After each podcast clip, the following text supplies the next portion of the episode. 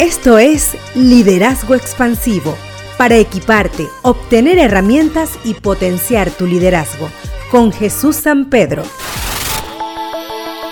Hola, gusto saludarles nuevamente. Hoy conversaremos sobre dos formas de acercamiento entre el líder y el seguidor. El liderazgo se centra en lo que ocurre entre el líder y el seguidor. Ese punto medio en el que ocurre esa conexión relacional, interacción o vínculo entre estos y determina el nivel de efectividad e impacto sostenido de dicha relación. Un líder que no nutre o descuida ese espacio intermedio de interacción va a ver afectada su relación tarde o temprano.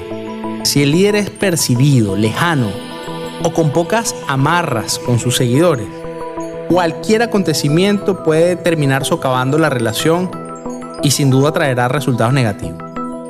El líder efectivo se esfuerza en fortalecer esos vínculos, entrelazar y afianzar la relación con sus seguidores de diversas maneras. Muchas organizaciones de servicio entienden la relevancia de fortalecer el vínculo, pero en el contexto de las relaciones con sus clientes. Por ejemplo, se refieren a la venta cruzada de productos o servicios en la que se espera que el cliente adquiera más de un producto o servicio con la finalidad de que se fortalezca su interacción a través del tiempo y por consiguiente le sea más difícil separarse de la organización por lo fuerte que está esa relación. Nutrir todo aquello que mantiene avivado y fortalecido ese vínculo es una misión diaria de todo buen líder. Según el autor Putnam, existen dos tipos de capital social, uno que llama inclusivo y otro inclusivo heterogéneo. El primero se refiere a un vínculo en donde se refuerzan lazos que buscan la homogeneidad el segundo, una clase de cohesión que se genera sobre aspectos heterogéneos. Quiero ampliar desde esas perspectivas y referirme a continuación a esas dos formas de acercamiento entre líder y seguidor. La primera es construir puentes para el acercamiento y tiene que ver cuando varios elementos están separados y precisan o necesitan acercarse y hacer contacto.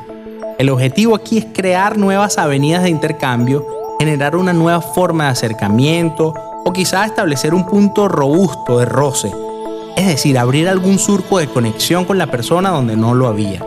En pocas palabras, vamos a aproximarnos al seguidor que está o se percibe lejano y vamos a crear un vínculo donde no lo había.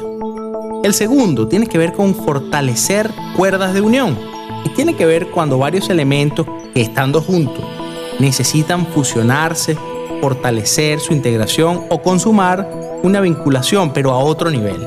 Es decir, ya se relacionan, pero necesitan relacionarse aún más. Algunos sinónimos serían, por ejemplo, enlace, empate, engarce, ligadura, anudamiento, cadena, red, todo lo que implique fortalecer ese vínculo. Y el objetivo es entonces hacer esa unión más robusta a la que ya existe para que no sea percibida frágil o débil. El reto entonces para cada líder es diariamente asegurarse primero establecer vínculos y luego fortalecerlos.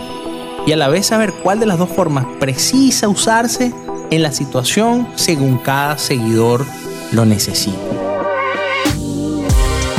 Síguenos en las redes sociales como Liderazgo Expansivo.